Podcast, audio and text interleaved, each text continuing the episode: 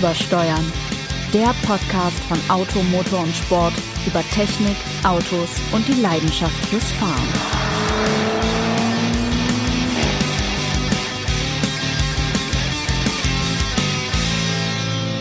Herzlich willkommen zu einer neuen Folge unseres sensationellen Podcasts Übersteuern aus Büro 408 der Redaktion Automotor und Sport. Das Büro 408 teilen sich mein geschätzter Kollege Sebastian Renz und der Chefreporter international Jens Dralle, genau das bin ich. Und ähm, ja, wir erzählen ja hier gerne Unfug über den Spaß am Autofahren. Häufig, Eigentlich erzählen wir Fug über den Spaß Fug, am ja, Fahren. auch mal, ja, wir, naja, das auch. Aber manchmal ist es eben auch Unfug, was ja schön ist. Dafür hören uns ja hoffentlich auch ein paar Leute. Ändert aber nichts daran, dass wir beide, ich weiß nicht, wie es dir geht, Sebastian, aber ich hatte heute Morgen beim Hereinpendeln hier wieder nach Stuttgart auch jede Menge Zeit zum Nachdenken, Gedanken schweifen lassen, denn es ist ja auch gerne mal Stau. Über was denkst du denn da so nach? Weil auf der B10 läuft es ja auch nicht unbedingt flüssig, oder? Die B10 hat jetzt auch nicht unbedingt die Landschaft links und rechts, die dich ins Träumen versetzt, sondern muss man sich seine Gedankenwelt schon selber schaffen, wenn man durch diese Industriegebiete fährt. Aber ich habe mir heute überlegt, wie das wohl ist, was besser ist.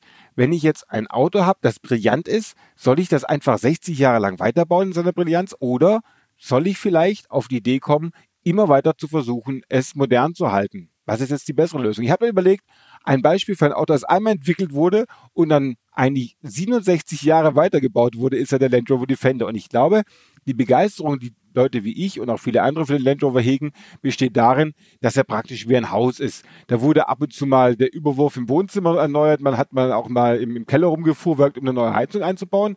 Aber das Haus als solches sah 1948 beim Debüt nicht erheblich anders aus als beim Schluss 2015. Wie denkst du denn das? Was, So was fällt dir denn da die, so ein? Die Queen Elizabeth unter den Autos Die eigentlich. auch, Queen ne? hat sich jetzt nicht ganz so gut gehalten wie der Defender, würde ich sagen, Ach, ich ohne ihrer Majestät zu nahe treten zu wollen. Aber gut, die sah auch früher nicht aus wie Meghan Markle, von daher. Sie hatte, sie hatte, ähm, sie hatte den gleichen subtilen Humor, finde ich, wie, wie ein Land Rover Defender auch, denn der behauptet ja ein Auto zu sein. Ähm, und äh, Queen Lisbeth sagte mal so schön angesprochen auf ihrer außergewöhnlich bunte Garderobe, I have to be seen to be believed. Ja, ganz gut. Ähm, ja, aber du hast recht. Ich meine, ein anderes Beispiel wäre ja der Porsche, Porsche 911, der nur so aussieht oder ansatzweise so aussieht, als habe er sich innerhalb äh, 60-jähriger Bauzeit nicht verändert, aber was natürlich Unfug ist, denn er hat sich technisch grundlegend weiterentwickelt, ähm, was nicht heißen soll, dass er inzwischen ein Auto mit Quermotor und Frontantrieb ist, sondern nach wie vor eigentlich das einzige noch verbliebene Auto, über das man mit Fug und Recht sagen darf, es habe einen Heckantrieb. Denn es wäre nicht nur die Hinterräder angetrieben, das wäre dann ein hinterradgetriebenes Auto, sondern er hat auch den Motor noch hinten. Das ist kein Mittelmotor, sondern ein Heckmotor. Also es ist ein Auto mit Heckantrieb. Da haben wir sonst noch den Renault Twingo, der aber auf keine ganz so lange Erfolgskarriere zurückblicken kann, zumindest in seiner heckgetriebenen Variante. im Stimmt, da V2. hast, da hast du natürlich Es recht. Wie konnte ich den fantastischen Renault Twingo ignorieren? Äh, verstehe Es ist jetzt so, er wird nicht immer als erster Rivale für den Porsche 911 genannt, selbst in der GT-Version nicht, nehme ich an. Aber der 911 1963 auf den Markt gekommen, hat sich natürlich schon, wenn ich jetzt mal gemein bin, viel fundamentaler geändert als zum Beispiel Land Rover. Der, ne, da muss nicht gemein sein. Das ist, ist, ist Er hat immer klar. noch sechs er. Zylinder im, im Heck, aber damals luftgekühlt. Das Auto war deutlich kleiner, sehr viel kompakter, Ja. kürzerer Radstand. Aber Und das ist das Einzige, was man, ich hatte ja nun schon das Vergnügen, den, den allerneuesten 11er Generation 992 fahren zu dürfen.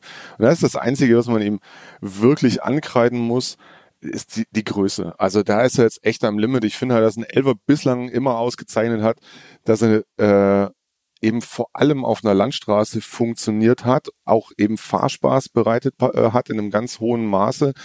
Und auf einer Landstraße ist eben auch wichtig, dass du ein vergleichsweise kompaktes, übersichtliches Auto hast. Denn die Autos, wissen wir alle, sind heutzutage sind ja alle gewachsen, nur die Straßen irgendwie leider nicht. Und ähm, du kannst nur dann wirklich Gaudi haben, wenn du nicht permanent Gefahr läufst, halb im Gegenverkehr zu stecken mit dem Auto. Das ging mit dem 11er super, geht mit dem neuen aber gerade noch so. Der ist schon, auch da ist er wieder in, in Länge vor allem Breite gewachsen, was du nach vorne raus zunächst nicht so wahrnimmst, aber du hast den ganzen Plunder natürlich hinten, die breitere Spur, dickere Backen. Ähm, er fährt sich nochmal brillanter als der 991 und genau das ist auch der Punkt, mh, weshalb ich im Zweifelsfall eigentlich immer lieber einen moderneren Elver hätte als einen alten, obwohl ich die alten sehr schön finde, speziell das G-Modell, ich sage jetzt mal grob äh, Mitte der 80er, 3,2 Liter Motor, das so der Elver meiner Jugend sozusagen, das wäre im Zweifelsfall auch einen, den ich, den ich gerne besitzen würde, am liebsten als Targa, aber ganz ehrlich, so ein, so ein Elver ist ein, einfach auch ein, ein Erstwagen. Und dann finde ich schon toll, wenn du nicht nur eine, eine Fahrperformance hast, wie eigentlich in einem Rennwagen, sondern auch ein modernes Infotainment mit einer ordentlichen Navigation, einem schönen Soundsystem, ähm, dann bei dem Gedödel heute Morgen auf der Bundesstraße ein, ein Abstandsregeltempomat, der zuverlässig funktioniert. Da muss ich doch sagen, gefällt mir die Variante des sich weiterentwickelns deutlich besser als also mein letztes Erlebnis mit dem Land Rover wurde dann an die Fahrradtür genagelt, da drin sitzt, das Lenkrad aber trotzdem drei Meter nach rechts versetzt zu. Nach links, das Lenkrad ist praktisch außerhalb ja, des Fahrzeugs. Stimmt eigentlich. Ich dachte, ich wäre außerhalb des Fahrzeugs, weil das ich so komisch an der Tür. Aber egal. Also ja, ja aber du überlegst, wie viele, wie viele Kompromisse hat Porsche in den letzten 56 Jahren beim 911 gemacht an Sicherheit, an Verbrauch, an Motorentechnik das ist ja schon ein Auto, ja, das mit dem Ursprungsmodell sehr wenig. Ich ja, gebe zu, der, der Land Rover ist ein Extrembeispiel. Der hat auch mit Da war schon immer ein Kompromiss, aber der ja Porsche Kompromisse. Ich meine, man kann natürlich sagen, dass das das Heckmotorprinzip eigentlich überholt ist. Im Motorsport, das wissen ja natürlich alle, ähm, haben sie es ja sogar schon umgedreht. Also die Antriebseinheit, so dass im Prinzip, dass der RSR ein Mittelmotorauto ist. Ähm, ist die Frage, ob das möglicherweise auch mal beim Straßenauto passiert. Aber Tatsache ist, dass der Wagen nach wie vor nur so fährt, wie ein Elber fahren kann. Und, aber es gab ja bei jedem Modellwechsel den Aufschrei der vermeintlichen Traditionalisten, oh Gott, jetzt hat er eine Servolenkung, oh Gott, dann hat er irgendwann eine elektromechanische Servolenkung. Ja, Teufel noch eins, es gibt aber immer noch keine bessere Lenkung als die in einem aktuellen Elber. Also so ist das mit vielen Dingen, auch die Umstellung auf Turbomotor.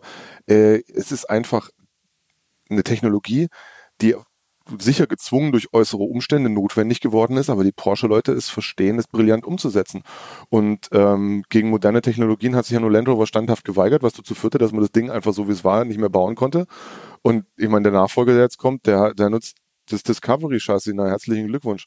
Also da kann, würde ich jetzt gern Danke sagen, aber ich weiß ja genau, das ist ja das Problem des Autos, dass, dass, dass man dann eben praktisch eine, ein Auto hat, das einfach irgendwann natürlich sterben muss, weil die die Technologie, Technologie ist ein großes Wort, ja. die Technik, die da drin steckt, einfach eher aus dem Dampflokomotivenbau stammt als aus dem Automobilbau. Und du hast natürlich recht, bei Porsche sind sie schon ziemlich brillant dabei, eine Idee zu haben und die über 50 Jahre immer modern und aktuell zu halten. Das schafft eigentlich sonst nur, die einzigen, die mir sonst einfallen, sind eigentlich Mini, die eigentlich auch ein Konzept haben, das sich natürlich in der New Mini Generation ab 2001 sehr geändert hat, aber trotzdem die Grundidee des Autos ist gleich geblieben. Und bei Porsche ist es richtig. Ich finde nur, der letzte 911, mit dem ich fahr, fahren durfte, war der wunderbare 911R. Ein mhm. großartiges ja, Auto, also allerdings. wirklich sensationell, ein, ein, ein Hammerauto.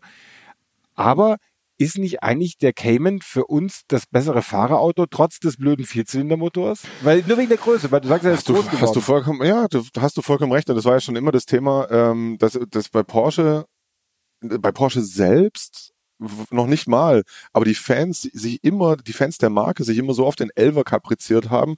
Ähm, in der letzten Folge Übersteuern, du erinnerst dich vielleicht, äh, ging es äh, mal kurz äh, auf, um, um den 944er Porsche äh, Modell, das zu Lebzeiten maximal unbeliebt war, aber wenn du, egal mit wem du sprichst aus der Porsche-Szene, würden immer sagen, die Dinger fuhren brillant, es waren halt nur keine Elver. Und sie hatten halt keinen Sechszylindermotor, egal, aber sie hatten Leistung und sie hatten ein brillantes Handling. Und so ist es heutzutage ja auch.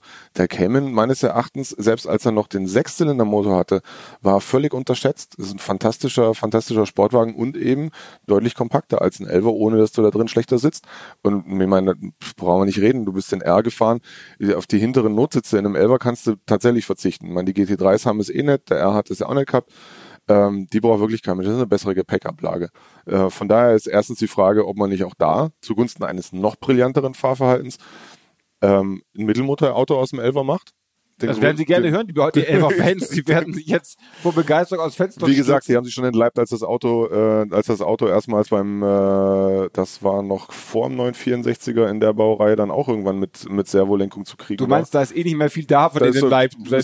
Und am Ende haben sie ihn ja doch wieder gekauft. An dieser Stelle, ich habe schon häufig erzählt, erzähle ich äh, auch gerne nochmal für unsere Zuhörer meine Lieblingswerbung eines Porsche-Zentrums, als ich eines Morgens mich durch den, äh, über den mittleren Ring in München staute. Das war, als der 991 gerade gerade präsentiert wurde, hatte das Porsche Zentrum, ich glaube Olympiapark oder alle, die es in München gibt, da gibt es ja viele, äh, ein großes Plakat-Banner an einer Fußgängerbrücke befestigt, auf dem stand der neue Porsche 911. Punkt. Schon bestellt? Fragezeichen. Ja, klar. Ah! Und ich, dachte so im Stau, um mich rum sitzen jetzt Menschen in irgendwelchen Autos, die denken, verteufel noch eins, ich wusste doch, da war, ich wollte heute noch, Schatz, ich komme ein bisschen später, ich muss noch mal Muss eben, kurz, das, kurz noch schnell die Pause so, bestellen. also das zeigt ja auch schon von einem durchaus vorhandenen Selbstbewusstsein der Marke und seines seiner Vertriebspartner. Aber zu Recht äh, finde ich nach wie vor, der Elver ist ein brillantes Auto. Ähm, man muss mit den Hardcore-Fans immer über irgendwelche sinnlosen Details äh, fabulieren, die angeblich früher besser waren. Aber um da Jochen Malmsheimer zu zitieren, früher war vor allem war vieles vor allem eins früher. So äh, nicht unbedingt besser. Und das äh, sehe ich beim Elver tatsächlich, so wird sich auch weiterentwickeln. Und Land Rover hat es auch erkennen müssen, irgendwann ist Schluss mit 60 Jahre Queen Lisbeth. Ja, dann muss was anderes her. Und das machen sie jetzt. Das wird hart für alle Beteiligten, vor allem für die Fans. Ähm, bleibt abzuwarten, wie das Ding aussieht. Ich meine, diese DC 100 hießen sie, glaube ich, diese Studie, Genau. diese Concept Casting, sahen lecker aus. Wenn sie die jetzt vernünftig auf das, auf das Chassis da verpacken. Ich meine, du wirst auch nichts gegen einen Defender haben, der sich fährt wie ein Auto und nicht wie eine schlechte Landmaschine, oder? Doch, Ah, da werde ich was okay. dagegen haben. Ich, ich finde nämlich, man kann ein, ein, ein altes Konzept nicht einfach in die Neuzeit transferieren. Man kann es so machen wie Porsche. Da habe ich großen Respekt davor, eine Idee zu haben, zu bewahren, zu optimieren. Selbst dann, wenn eigentlich niemand mehr glaubt, dass die Grenzen dieses Konzepts, die schon lange erreicht sind, einfach weitermachen und ein Auto zu bauen, das jedes Mal neu überrascht, bei dem jeder mal erstmal sagt, ah nee, will ich aber nicht, dann damit fährt und sagt, oh, es ist doch brillant. Das schafft tatsächlich eigentlich nur Porsche. Bei allen anderen Herstellern sind die Autos einfach nur alt geworden. Mir fällt es auch ehrlich gesagt kein anderes Auto neben dem Porsche 911 und der Mini ja nur zu teilen ein, bei denen es geklappt hätte, ein, ein Auto so lang praktisch identisch weiterzubauen, bevor es dann eingestellt werden muss. Das schafft nur der Porsche. Naja gut, wir hatten es ja schon ausführlich über das G-Modell, das kann man da vielleicht auch noch irgendwie mit, Ja, mit, 40 Jahre sind mit natürlich- reinpacken. Also das ist auch schon eine Zeit, also so ist ja noch nicht. Aber ja, du hast recht, es sind, es sind sehr wenige, ja, das stimme ich da vollkommen zu. Und der Charme bei dem Defender war ja nie die, die äußere Attraktivität oder das Fahrvergnügen. Das ist ein großes Wort, das im Zusammenhang mit Land Rover, glaube ich, nie benutzt wurde. Naja, das auf war eher zerfurchten Acker hat er schon Spaß gemacht. Ja, auf alle cool. Fälle. Ich, also ich habe mit den Land Rovern ja schöne Sachen machen dürfen, ans Ende der Welt fahren. Ich hatte mal einen schwimmenden Land Rover, mit dem, man, mit dem ich durch einen Ententeich gefahren bin. Ich habe Äcker umgepflügt mit Land Rover. Also ich habe tatsächlich sehr, sehr viele schöne Erinnerungen. Und tatsächlich, es ist ein bisschen, Land Rover fahren ist ein bisschen wie Joggen gehen. Wenn du morgens aufstehst und joggen gehst, dann ist das nicht schön. So ist Land Rover fahren. Aber wenn du danach unter der Dusche stehst, bist du stolz auf dich. Und dieses Gefühl des stolzen Beherrschens eines, als Maschinist des Beherrschens einer, einer, einer Maschine zu sein, das ist, glaube ich, das, was den Land Rover ausgezeichnet hat und was es heute auch so in dieser Form vielleicht noch bei Rennwagen gibt. Echten Sportwagen, die man auf der Rennstrecke fährt, aber sonst im normalen Alltag ist dieses Bezwingen einer Maschine leider komplett vorbei. Wir dürfen ja öfter mal alte Tests machen. Da haben wir dann 2CV oder wir haben auch mal einen Golf 1 GTI oder ein ganz altes G-Modell von Mercedes. Und man ist doch dann immer stolz, aus diesem Auto auszusteigen und zu sagen, ich habe dieses Fahrzeug bezwungen, ist natürlich weit übertrieben, aber ich konnte es bedienen und bin damit gefahren. Und das ist ja, Ja. inzwischen komplett weg. Und das ist Okay. das Schöne bei dem Defender gewesen, dass du bis zum Schluss, selbst das letzte Modell, dass das so grausam fuhr, bei dem die Lenkung gewissermaßen teilweise mitunter die Richtung mit beeinflusst hat, aber du konntest damit einparken. Ich meine, du hast natürlich vollkommen recht. Beim Land Rover Defender hast du schon bei Schrittgeschwindigkeit das Gefühl, ihn endlich bezwungen zu haben. Beim Porsche liegt das Niveau vielleicht ein bisschen höher. Also ich fand es aber trotzdem sehr, ein sehr erhebendes Gefühl mit so einem GT3 RS oder GT2 RS noch absurder mit seinen 700 PS an der Hinterachse, ähm, die dann wirklich mal flott auf einer Rennstrecke bewegen zu dürfen. Du hattest zwar für dich selber hinterher das Gefühl, das Auto jetzt bezwungen zu haben, hast dann eine Weile drüber nachgedacht, um festzustellen, dass sich vermutlich das Auto mit dir am Steuer furchtbar gelangweilt hat bei dem, was du da getan hast, weil die Autos zu, so wahnsinnig viel mehr in der Lage sind, als wir es vermutlich fahrerisch umsetzen können. Aber es ist trotzdem, ja, also heldenhaft kam ich mir zumindest für einen kurzen Moment schon vor, bis mir bewusst wurde, dass dich die Technik letztlich äh, besiegt hat, weil du nicht in der Lage warst, das wirklich auszunutzen. Aber ähm, das kann eigentlich, weiß ich nicht, ist das das, das Argument? Das Schöne ist doch, dass so ein, so ein Ever, der alles kann, er kann dich in Ruhe lassen, wenn du es brauchst, wie heute Morgen mal wieder vom Kappelbergtunnel, wenn alle Menschen um dich herum Angst haben, in dieses schwarze Loch, das sich tunnelnd reinzufahren, runterbremsen und deshalb einen Staub produzieren. Ähm, oder du lässt es richtig fliegen. Und es hilft dir dabei, indem es einfach eine ordentliche Lenkung bietet, indem es eine ordentliche Ergonomie bietet, dass du einfach gut sitzt in dem Auto, das Auto fühlen kannst. äh, und nicht mit einem Auto, das den Fahrgefühl bietet wie ein Vorkriegs Oldtimer, dessen Daseinsberechtigung eigentlich nur für Menschen existiert, die damit Wüstenexpeditionen machen und sonst wie Unfug. Es wird Zeit einfach, dass da jetzt was Modernes kommt. Nee, früher war nicht alles besser, früher war vieles lustig, heute ist aber das meiste noch viel lustiger und deswegen, pff, solange ich wenn ich mir einen aussuchen müsste, ich würde immer den modernen Elver nehmen. Du kannst ja gerne, ich weiß, du hast vermutlich irgendeinen absurden Land Rover Pickup, äh, Rechtslenker 1951er Baujahr auf deinem Sehe drei, nur sehe drei. Sehe drei ab 71. Ah ja, dann lass mal hören, was was Ich guck mal, an, ich habe leider keinen Serie 3, aber ich gehe jetzt mal kurz auf meinen mobile Parkplatz, wie der Kollege Tralle auch, denn der muss ja jetzt gegenhalten. Wir müssen alle erst hier übrigens noch unsere, wie viel 27,5-stelligen Passwörter hier eingeben. Genau, aus Sicherheitsgründen. Natürlich. Ähm, gehe ich jetzt mal auf mobile, nicht aus Sicherheit, gehe auf, auf, auf meinen mobile Parkplatz. Der mobile Parkplatz, Land ich sage Rover es immer Serie gerne, 3 ist dein Passwort, oder? ich sage es immer gerne, der. Wartesaal des Konjunktivs. Ich habe aber dieses Mal in Rüsselsheim am Main einen Land Rover gefunden, kein Serie 3, sondern schon ein Defender 90 TDI mit äh, jugendlichen 225.000 Kilometern. Ja einem Dieselmotor, der komplett verboten sein dürfte. Ich glaube, das, der wurde zusammen mit den Atomkraftwerken abgeschaltet, der, hat, der Dieselmotor. kriegt, so, der kriegt diese schwarze Umweltplakette, glaube ich, ne? Genau, hat aber, hat aber noch äh, Hauptuntersuchung bis 2020 und es steht auch drin, dass er permanenten Allradantrieb hat. Wer hätte das gedacht beim Und Land? Schmutzfänger hat er. Ja, Respekt. Ich weiß gar nicht, ob damit die Besitzer gemeint sind oder Schmutzbrocken, die dagegen donnern könnten. Steht aber in der Das ist ein, ein, ein Defender 90, also die kurze Version mit dem eleganten Hardtop. Man kann ja bei dem Defender, das ist das Schöne, man kann ja aus einem Defender alles machen. Du kannst das Dach abnehmen und daraus ein Pickup bauen. Du kannst das Dach ganz abnehmen und ein Cabrio draus bauen. Es ist praktisch der Fischer Technikbausatz unter den Kraftfahrzeugen und der ist auch noch ein bisschen verriffelblecht links und rechts. Ich Hat nicht schon sagen, um, Stahlräder. Rost zu kaschieren wahrscheinlich, oder? Äh, ich glaube, kaschieren muss der Wagen dann. Ich glaube, so viel Riffelblech gibt's nicht, um den ganzen Rost an diesem Auto kaschieren zu können. Er kostet aber nur, oh, hier ist er auch mal gemacht worden, die Hacke Hecktraverse, also praktisch das, das Blech unterhalb der Hecktür ist ja eigentlich aus Alu. In dem Fall ist es sieht's aus, als hätten sie es nachträglich rangeschraubt. Was daran liegt, dass sie es Nachträglich reingeschraubt haben, natürlich. exakt. Der Wagen hat eine Anhängerkupplung, was gerade für die Caravan-Besitzer und uns relevant werden könnte, Herr Tralle. Und und ansonsten kostet der Wagen, wie gesagt, mit seinem wunderbaren Glasdach, das wahrscheinlich auf einem Supermarktparkplatz in den 80er oder späten 90er Jahren eingeschnitten wurde, 11 äh, 10.900 Euro. Und ich möchte mal gerne wissen, ob du ein Auto ähnlicher Brillanz zum ähnlichen Preis hast. Wahrscheinlich kostet dein Porsche 911, den du mir jetzt gleich zeigen wirst bei dir, mindestens das Dreifache. Der kostet natürlich mindestens das Dreifache. Das ist ja genau der Punkt, der mich einfach davon abhält, bislang noch einen Elver zu kaufen, beziehungsweise ganz im ganz im Gegenteil, ich müsste jetzt eigentlich einen der Generation 996 kaufen. Und es werden wieder viele Porsche-Fans in Ohnmacht fallen, so um Gottes Willen, das war doch der erste wassergekühlte, das kann man doch nicht machen. Es gibt doch eigentlich nur luftgekühlte Elver. Nee, das ist Quatsch, ganz ehrlich. Der 996 ist eigentlich der Geheimtipp, denn er ist, der fährt wie ein Elver. Er sieht im Prinzip aus wie ein Elver. Das wir Thema nehmen jetzt wir noch sagen, es ist der mit diesen Spiegelei-Augen. Das ist der mit den Spiegelaugen. Es ist aber tatsächlich so, der letzte, den ich hier geparkt hatte, der ist weg. Das war ein originales, komplett originales Spiegelei-Auto, also sprich mit orangefarbenen Blinkern und Basis 17 Zoll Rädern in dunkelblau Uni. Und man sieht, irgendjemand hatte tatsächlich die gleiche Idee wie ich, dass man sich jetzt so ein Ding hinstellen muss, weil die kriegst du für um die 20. Dann Okay. musst du jetzt einen Ersatzelfer rauszaubern jetzt irgendwo der- natürlich habe ich einen Ersatzelfer, der natürlich viel zu teuer ist.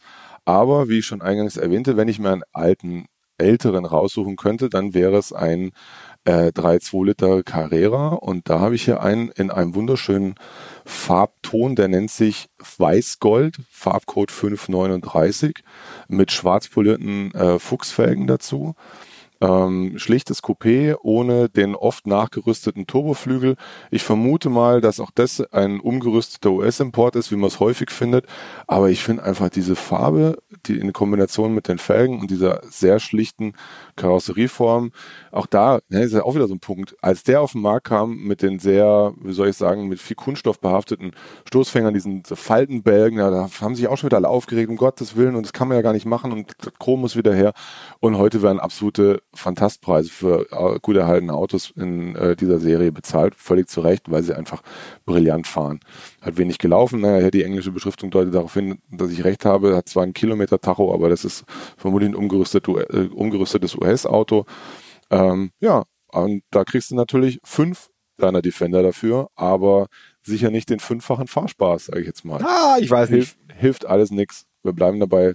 Kauf, du kannst mich dann ja abschleppen mit deinem, nee, wahrscheinlich muss ich dich abschleppen mit deinem Defender. Du musst dir noch eine Anhängung bekommen. Von Land Rover heißt es ja, äh, immer krank, aber stirbt nie. ja, Deswegen, irgendwie fährt er ja immer, aber man kann dann so vielleicht gewisse, auch nur in Teilen. Irgendwelches Öl tropft immer raus. Aber sechs Sitzplätze, da kriege ich die gesamte Familie mit mir unter. Das ist natürlich für mich ein relevanter Punkt. Sechs Sitzer, ein familientaugliches Auto für mich. Ist doch auch mal schön, wenn die Familie zu Hause bleiben muss, oder? also in dem Fall ähm, bin ich weiterhin für den für den Elver. Beziehungsweise, man kann ja weiter drüber streiten. Vielleicht ist es doch mal ein 968 CS, vielleicht auch mal was völlig anderes. Dazu kommen wir dann vermutlich in der nächsten Folge, denn da hätte ich auch noch was auf dem mobile.de Parkplatz anzubieten. Da kannst du nicht nur deine Frau und vier Kinder, sondern sogar noch mehr Menschen mitnehmen. Und ich sage dir eins, das ist kein VW-Bus. Da bin ich gespannt. Und wenn Sie uns noch einen Tipp geben wollen, wonach wir eigentlich suchen sollten, was das dann wahre, können Sie uns schreiben, das nämlich total großartigste modern. Auto. Per, Per elektronischer Post. Ach, Fax. Stimmt, Fax ist auch die Faxnummer. Ist Die Faxnummer ist die 0711 182 und dann 1958. Ach, 1958, egal. Also Durchwahl 1958, genau, da werden gerne Glückwunschfaxe entgegengenommen. Ähm, wer elektronische Post senden möchte, bitte an übersteuern, übersteuern mit UE, nicht mit U-Umlaut, das kriegen wir noch nicht hin, at auto-motor-und-sport.de. Und ansonsten, was müssen wir noch- sagen? Wir wollen noch es den sagen- Podcast am Bahnhofskiosk gibt. Ach nee, unser Heft gibt Unser Heft an jedem alle Kiosk. zwei Wochen Genau. am Kiosk und sonst können Sie uns bei allen herkömmlichen Streamingdiensten wie Spotify, iTunes, Deezer und allen anderen hören. Wir würden uns freuen, wenn wir Starbucks. uns machen. Ja, genau. Würde uns sehr freuen. Und in diesem Sinne, bis zum nächsten Mal. Servus. Tschüss.